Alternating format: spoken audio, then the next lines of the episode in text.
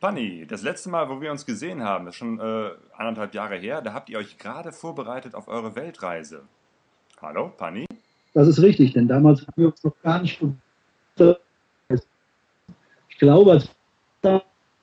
Ah, Mist, irgendwie haben wir jetzt gerade äh, nicht so eine gute Leitung. Hallo, hallo? Jetzt bist du gerade weg, Panni. Pegasus Podcast. Expeditionen mit den Ohren. Auf pegasoreise.de.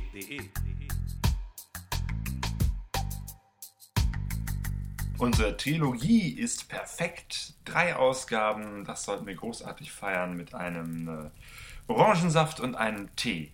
Ja, genau. Also diesmal dabei sind wie immer für euch Ein gesunder Claudio. und eine kranke Sonja. Und deshalb gibt es zwei Geräusche, die ihr heute wahrscheinlich öfters hören werdet. Das ist einmal dieses hier. Und zwar ist das mein leckerer, leckerer Hustenbronchaltee, der gerade zu meinem, Lie naja, nicht Lieblings, aber zu dem meistgetrunkenen Getränk geworden ist. Und dieses Geräusch hier, Ah, nee, du musst jetzt aber hier nicht. Äh, Das liegt nur zum Teil, wenn meine Stimme so komisch klingt, liegt das nur zum Teil an der schlechten Aufnahmequalität. Nur damit ihr es wisst. So, nachdem meine Nase geräumt ist, können wir ja aber jetzt mal zum Wesentlichen kommen. genau, in Was diesem haben wir denn außer, Podcast. was haben wir denn jetzt außer Taschentücher und Bronchialtee noch mitgebracht? Genau, der Gesundheitspodcast. Ähm, es geht um Reisen, um Fernreisen, um Abenteuerreisen, ähm, im Allgemeinen und Speziellen mit Motorrädern. Wir verreisen gerne selber mit dem Motorrad. Und auf unserer Pegaso, Aprilia Pegaso, daher auch der Name des Podcasts. Genau. Ähm, aber interessant finden wir auch, wie andere Menschen reisen und was sie so erleben. Ähm, deswegen ja, schauen wir uns äh, Reiseliteratur an und unterhalten uns im Ferngespräch mit Menschen, die andere große Reisen gemacht haben. Und diesmal, äh, jetzt wird es richtig weitläufig, haben wir zwei Weltreisen auf dem Programm. Nummer 1. Das ist Ted Simon. Wir stellen sein Buch vor, Jupiters Fahrt, von seiner ersten großen Motorradreise 1973 bis 1977. Ähm, damals war das noch gar nicht so bekannt ähm, oder nicht so populär, mit, mit ähm, Motorrädern zu reisen. Und er war vier Jahre unterwegs, hat darüber ein Buch geschrieben und das hat, glaube ich, viele Menschen motiviert, überhaupt sich selber Ja. mit dem Motorrad aufzumachen. Ja, das hört man dann immer wieder, dass Leute sagen, ja, Tetzheim, das hat mich wirklich auch inspiriert zum Reisen. Ne? Und ähm, ja, es ist einfach mal spannend äh, aus unserer Perspektive zu sehen, wie, wie wurde Motorrad gereist in der Vor-Touratec-Zeit. Oh ja.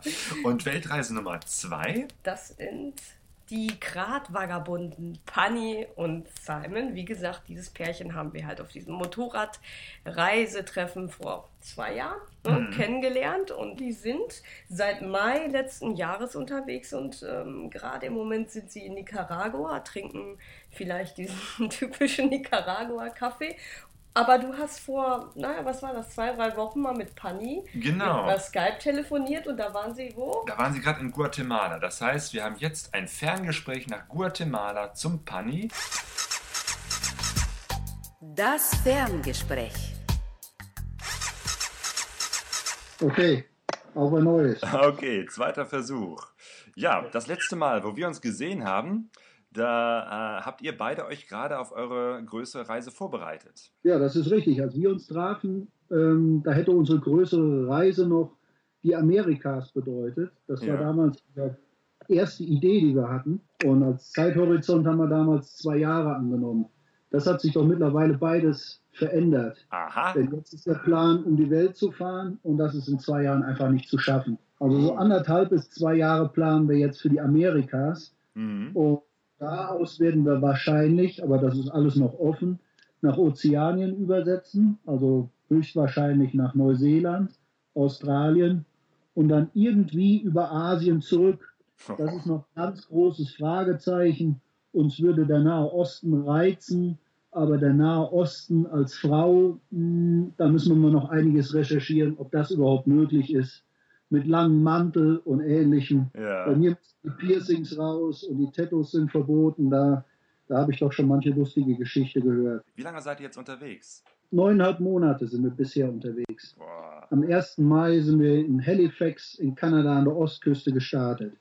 Sind dann quer durch Kanada gefahren in drei, vier Monaten ungefähr. Sind nach Alaska hoch und dann durch die Lower 48 und Mexiko, Belize sind wir jetzt hier in Guatemala angekommen vor ungefähr zwei Wochen. In Shela Quetzaltenango heißt das offiziell, aber das nennt kein Mensch so. Das ist die zweitgrößte Stadt von Guatemala. Und, und wie seid ihr jetzt da? Auf dem Campingplatz oder Hotel oder was? Also Campingplätze in Mittelamerika, in dem Sinne, wie wir sie aus Europa kennen, gibt es nicht. Meist sind das kombinierte Übernachtungsmöglichkeiten in Lodges oder Hostels oder wie auch immer das Ganze heißt, mhm. wo eine große Bandbreite angeboten wird. Vom Hotelzimmer über einen Schlafsaal, den es fast immer gibt, über Cabanas, also irgendwelche Hütten oder so und meistens auch eine Zeltmöglichkeit. Das haben wir auch in Guatemala sehr oft in letzter Zeit gemacht oder generell. Aber jetzt hier in Shela sind wir in einem Hostel. Das sind allerdings auch Preise hier unten. Wir zahlen in Guatemala ungefähr drei Euro pro Person fürs Zimmer. Egal, wo wir bisher waren in den zwei Wochen. Wie war bisher eure Situation, was, was Sicherheit anbetraf? Ganz selbstkritisch muss ich sagen, in Kanada haben wir manche schlaflose Stunde im Zelt gelegen und auf das Knacken von Ästen gehört, weil wir dachten, da kommt jetzt ein Bär. Das ist so richtig typisches Traveler-Talking. Sobald man jemanden trifft, kennt jeder jemanden, der jemanden kennt, der vom Bär überfallen wurde. Im Rückblick muss ich sagen, es gibt ein paar wenige Hotspots, wo wirklich die Population, vor allen Dingen an Grizzlies, so hoch ist, dass man sehr vorsichtig sein muss. Und gewisse Vorsichtsmaßnahmen muss man generell ergreifen. Also mhm. Essen, Zeltlagern ist einfach dumm. Ja. Aber ansonsten im Rückblick muss ich sagen, sechs Monate Alaska und Kanada ist es nicht gefährlich. Das nächste Thema, wo wir uns über Gefahr Gedanken gemacht haben, war Mexiko egal mit wem wir in Kanada und in den USA über das Reiseziel Mexiko sprachen, die Aussagen waren immer ähnlich von der Tendenz. Gab es immer Warnungen? Ihr werdet sofort erschossen, ihr werdet ausgeraubt und wenn das nicht passiert, dann werdet ihr an einem schlechten Essen sterben. Ich muss sagen, alles total übertrieben. Auch was in den deutschen Medien so für ein Bild gezeichnet wird, ist zwar nicht falsch, betrifft uns als Motorradreisende aber praktisch gar nicht. Denn das ist ein Drogenkrieg. Ich glaube, letztes Jahr sind 11.000 äh, Tote diesem Drogenkrieg zum Opfer gefallen. Das sind aber fast alles Tote, wenn die Drogenbanden untereinander sich bekämpfen oder mit der Polizei Feuergefechte haben. Mhm. Kollateralschäden für Motorradreisende wie uns kann man nahezu vernachlässigen. Natürlich ist das ein armes Land, Mexiko. Und wenn man sich da dumm verhält und seine wertvollen Dinge zur Schau stellt, riskiert man natürlich ausgeraubt zu werden. Aber ansonsten, wenn man da also ein bisschen gesunden Menschenverstand hat und ein paar einfache Regeln befolgt, dann ist es nicht kompliziert und auch nicht besonders gefährlich. Was heikel ist, ist wild campen, weil typisches Verhalten beim wild campen, mhm. in der Dämmerung von der geteerten Straße oder der größeren Straße ab in einen kleineren Waldweg oder was auch immer und schlägt sein Zelt da auf. Und genau das können die Wege sein, auf denen die Drogengangs des Nachts operieren. Und oh. Wenn aus Versehen in den Weg kommt, ist das dumm. Da muss man halt schon ein bisschen mehr aufpassen. Habt ihr trotzdem wild gecampt in Mexiko? Ja, öfter. Ja. Also als ein Beispiel auf der Baja, da ist Wüste großteils. Und in der Wüste, die ist so hart vom Untergrund her, da braucht man noch nicht mal einen Dirt Track. Man fährt einfach mitten in diese Wälder von Kakteen hinein. Das ist so einsam da. Die Wahrscheinlichkeit, dass da irgendjemand vorbeikommt, ist vernachlässigbar. Super sicher gefühlt. Die Bacher ist generell der Menschen leer. Deswegen ist das schon mal ein Argument. Und außerdem ist die Bacher nicht die typische Drogenroute. Okay. Was sehr gute Informationsquelle ist, mit Einheimischen sprechen. Jo. Aber wenn man mit Leuten spricht, die vor Ort wohnen oder schon lange leben, kann man ganz brauchbare Informationen rauskriegen. Beschreibt mal kurz eure Strecke, wie ihr jetzt äh, nach Mexiko unterwegs wart. Durch Mittelamerika. Mexiko haben wir nicht gerade geradlinig wie immer durchfahren, sondern wir sind erstmal die Baja runter, haben dann eher nach Norden wieder übergesetzt, um den Copper Canyon mitzunehmen, der ein absolutes Highlight in Mexiko ist, und haben dann bis auf die Golfregion wirklich alles in Mexiko abgefahren. Von da aus sind wir nach Belize gefahren, ein Land, das viele Leute auslassen, weil es relativ teuer ist für Mittelamerika, was ich aber unbedingt empfehle mitzunehmen, weil es einige Besonderheiten hat. Unter anderem ist ein Großteil der Bevölkerung schwarz und vor allen Dingen an der Küste gibt das ein sehr karibisches Flair oder entspricht zumindest unserem Klischee. Mhm. Auch das Land von so interessant, weil es eine britische Kolonie war, britisch Honduras. Außerdem wird als einziges Land in ganz Mittelamerika dort Englisch gesprochen. Guatemala. Guatemala ist von dem, was es an Naturattraktion und Landschaft zu bieten hat, bestimmt das attraktivste Land in Mittelamerika. Allerdings auch relativ gefährlich. Was war bisher euer äh, bestes, großartigstes Erlebnis? Arctic Circle in Alaska war ganz großartig. Die zweitbeste Übernachtung hatten wir in der Wüste, in einem riesigen Kakteenwald auf der Baja. Von der Herausforderung, was das Motorradfahren angeht, zumindest auf dem Niveau, auf dem wir fahren, war der Copper Canyon in Mexiko das großartigste, was wir gemacht haben. Die tollste Region, in der wir, auf der wir unsere Reise bisher waren, ist Canyonland im Süden der USA. Ich war total überrascht, dass die USA etwas so Großartiges zu bieten haben. Im Canyonland kann man problemlos zwei bis drei Monate mit dem Motorrad verbringen, ohne dass einem langweilig wird. Panni, du bist normalerweise äh, warst du mit einer BMW unterwegs. Aber ihr habt euch jetzt bewusst für diese Reise zwei nagelneue Transalp zugelegt. Wie fährt es sich auf den Transen? Früher war mein Anspruch an mein Motorrad, bildlich gesprochen, ein Rennpferd. Für diese Reise hier brauchte ich einen Esel. Genügsam, der alles ein bisschen kann. Und das muss man sagen, die Transalp kann nichts wirklich gut. Aber genau den Anspruch, den sie erfüllen sollte, erfüllt sie auch. Sie ist nicht perfekt, aber wir sind nach 60.000 Kilometern ziemlich zufrieden. Ein ganz wichtiges Kriterium war ganz nebenbei, dass wir beide mit dem gleichen Motorrad fahren. Das hat, was Ersatzteilmitnahme angeht, große Vorteile. Alles, was man über das Motorrad durch Pannen und ähnliches lernt, lernt man direkt für beide Motorräder. Allerdings muss ich sagen, habe ich einen Denkfehler gemacht, als ich mich für Honda entschieden habe.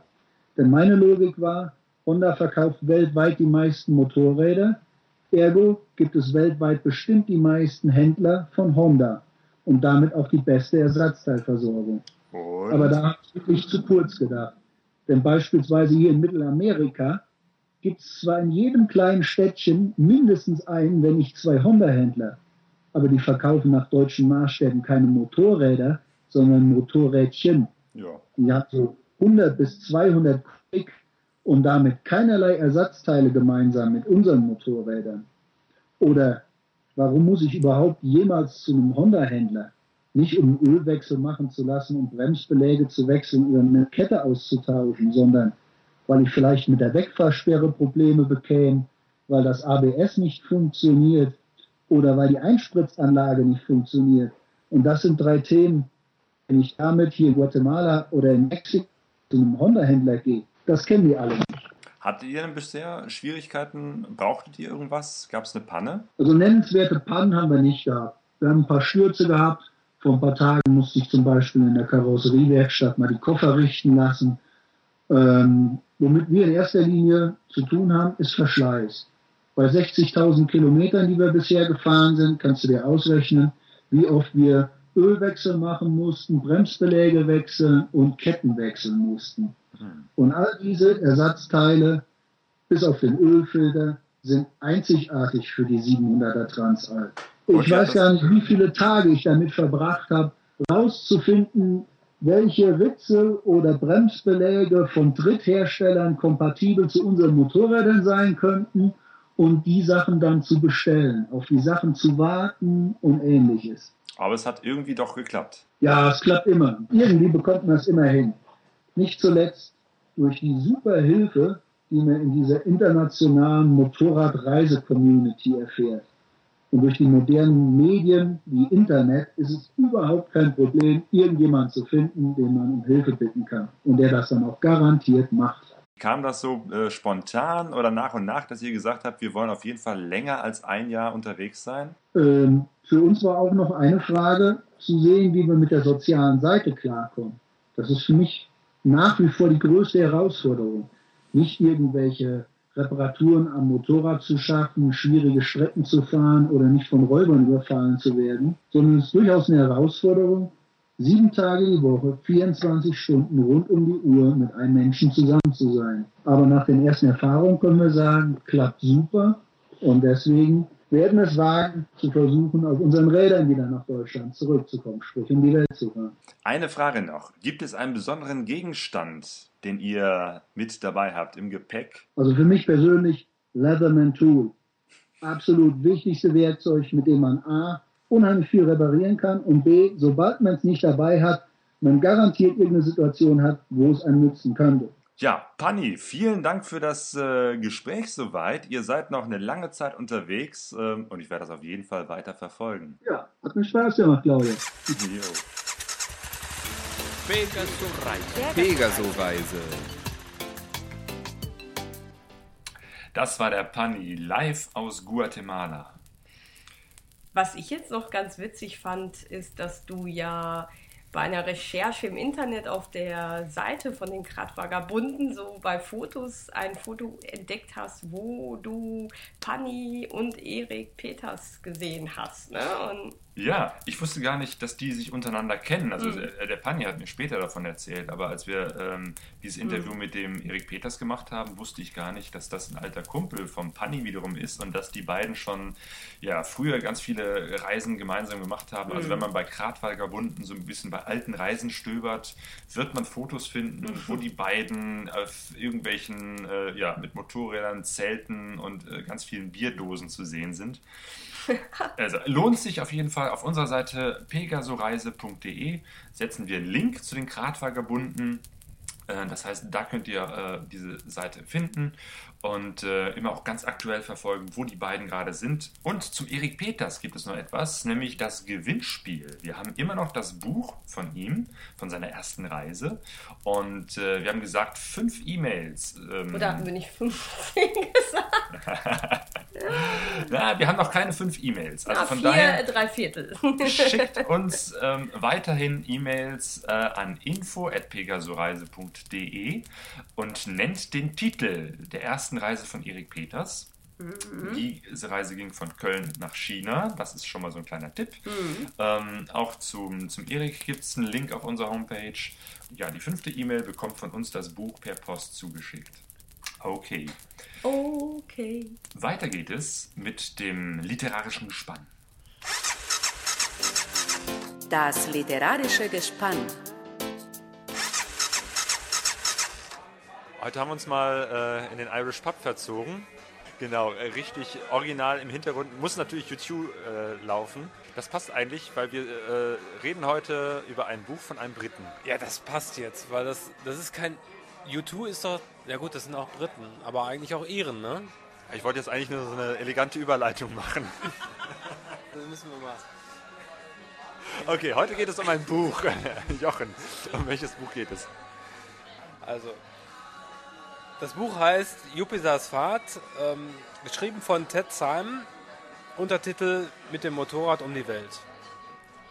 Ted Simon ja, ist englischer Journalist und hat äh, in den 70er Jahren, ne, 1973, äh, eine Weltreise gemacht. Das ist richtig. Er war vier Jahre unterwegs, hat ähm, 80.000 Kilometer abgerissen in dieser Zeit, hat ungefähr 40 Länder bereist, äh, auf mehreren Kontinenten und ähm, hat ein spannendes Buch geschrieben. Genau, und das zu einer Zeit, wo eigentlich Motorradreisen gar nicht so, oder Motorradfernreisen gar nicht so populär waren.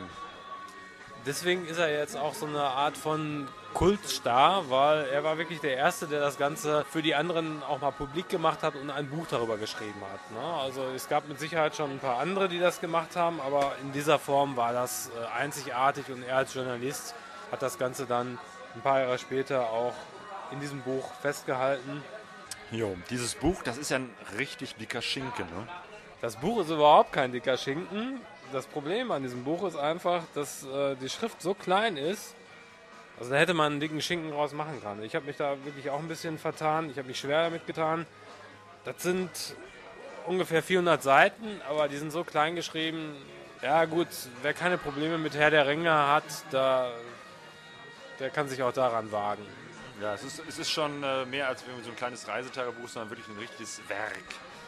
Es ist ein Werk und es ist auch ähm, anspruchsvoll. Ne? Also Ted Simon ist jemand, der, äh, der sehr philosophisch ist und der einige Dinge auch ja, auf eine andere Art und Weise auch beschreibt. Ähm, da muss man manchen Satz auch mal zwei oder dreimal lesen, um zu verstehen, was meint er denn da überhaupt. Ne? Also er ist auf verschiedenen Ebenen. Es ist kein reines Tagebuch, kein Reisetagebuch, wo er wirklich eins zu eins den Stoff wirklich so, wie er ist, äh, dargibt. Also er macht sich sehr viel Gedanken, offenbart auch sehr viele Gefühle von sich, redet über Ängste, über, ja, über irgendwelche Weisheiten.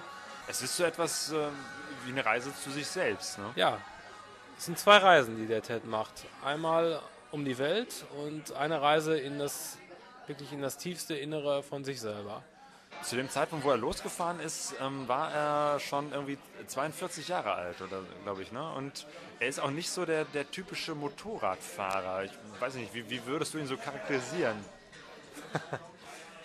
der typische Motorradfahrer. Jetzt nicht so ein, so ein, weiß ich nicht, Michael Martin oder Charlie Burman-Typ. Der Ted Simon ist keiner, der das Motorradfahren so kultiviert. Das heißt, also, genau, bei dem steht nämlich was anderes im Vordergrund. Ähm, das hatten wir jetzt gerade schon angedeutet mit der Reise zu sich selber. Also für ihn ist das Motorrad ein Fortbewegungsmittel. Er hat auch überhaupt keine emotionale Bindung zu diesem Motorrad äh, aufgebaut. Er zu seiner Lederjacke, da können wir später nochmal was drüber erzählen. Ähm, das Motorrad ist für ihn ein Ding. Genau, das Motorrad hattest du gerade erwähnt. Das ist eine Triumph Tiger. Eigentlich ein ganz normales Straßenmotorrad. Ich meine, gut, damals gab es auch nicht Touratec und ähm, ich weiß gar nicht, Reise-Enduros gab es 1973 schon so typische Reise-Enduros. Da, nee, gab es eigentlich damals schon irgendwie die, die äh, BMW GS oder Yamaha Tenere?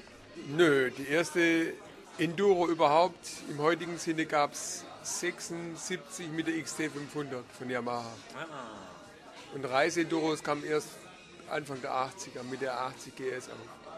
Das heißt, fahrtechnisch war Ted Simon auch ein, ein Pionier, weil er ist mit so einem ganz normalen Straßenmotorrad gefahren und. Ja, absolut. Kommen wir mal zurück zur Reise. In London hat er äh, seine Reise begonnen, weil die Sunday Times ja sein Auftraggeber war.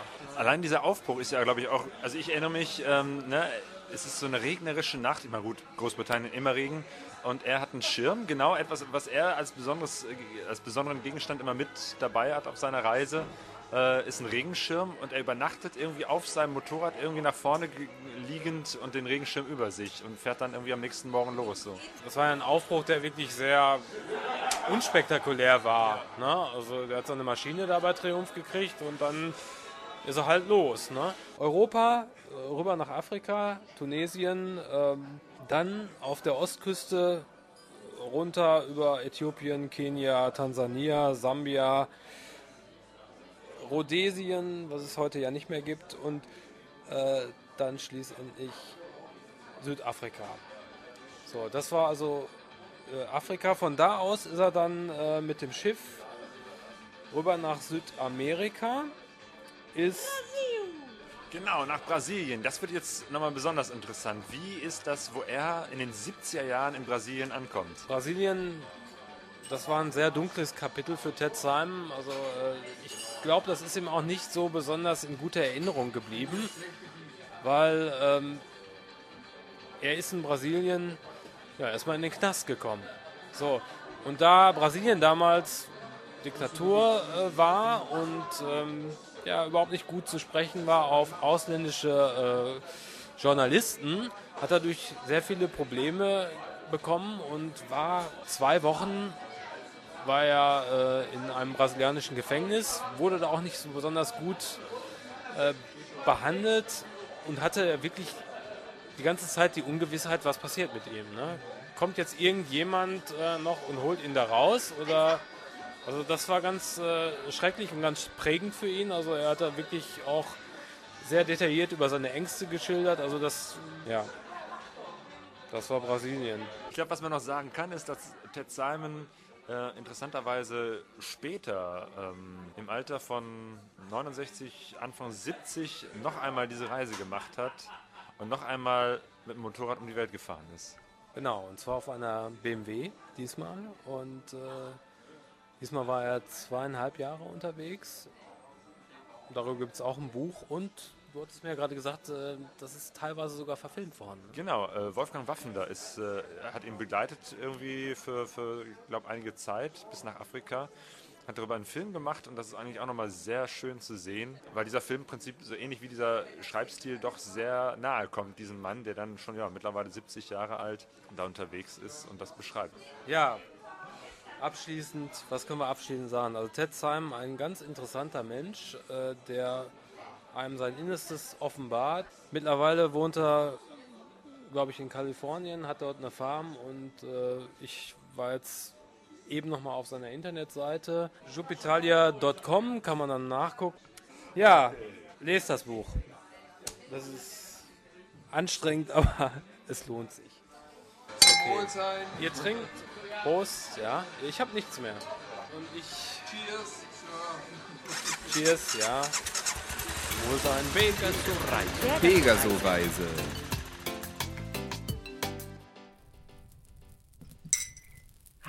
So noch ein tiefer Schluck von dem leckeren Tee. Beim nächsten Pegaso-Podcast gibt es übrigens ein Interview auch mit einem Teetrinker. Ja? Andreas Hülsmann. Der macht sich nämlich auf, ähm, auf äh, seine dritte große Reise Richtung Osten durch Russland und durch die Mongolei. Projekt Eurasien. Zusammen mit seiner Frau. Genau, der Claudia Hülsmann. Die Reise geht vom Gibraltar bis nach Maradan, also von der Westküste Europas bis an die Ostküste Asiens. Und die Ausgabe kommt raus am 18. April. Das nehmen wir uns jetzt einfach mal vor. Bis dahin Genau. muss das alles fertig sein, aufgenommen sein und geschnitten sein. Dann können wir noch, wo wir schon bei den Terminen sind, sagen, dass vom 10. bis 13. Juni 2011, da sind wir in der Nähe von Heidelberg beim Horizons Unlimited Treffen. Ich glaube, das haben wir bis jetzt in jeder Ausgabe erwähnt. Man kann es ja auch nicht oft genug sagen. Ja, immer es wieder. ist immer noch vom 10. bis zum 13. Juli und immer noch in der Nähe von Heidelberg. Und wir werden auch dort Immer noch. immer noch von äh, eine Dia-Reportage von unserer Brasilienreise dort zeigen. Brasil de Moto, wo wir beide unterwegs waren, vom Süden bis in den Norden von Brasilien. Und ähm, diese Reise zeigen wir auch, die Dia-Reportage, am 26. November in Duisburg bei der Karawane und auf unserer Seite pegasoreise.de findet ihr Links, äh, die dahin führen, äh, wo ihr sämtliche Informationen zu den Terminen bekommt.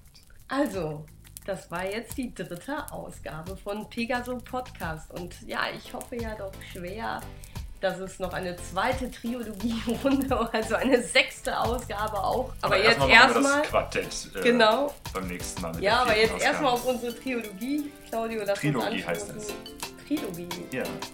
Ach so, schon wieder was dazugelernt. Also, tschüss, bis zum nächsten Mal. Tschüss und gute Reise. sind alle auf der Reise, doch keiner weiß, wohin es geht. Alle auf der Reise. Wir sind alle auf der Reise, diese Zeichen. Sind alle auf der Reise, alle auf der Suche. Die Sehnsucht ist unser Motor. Wir kennen uns nicht. Pegasoreise.de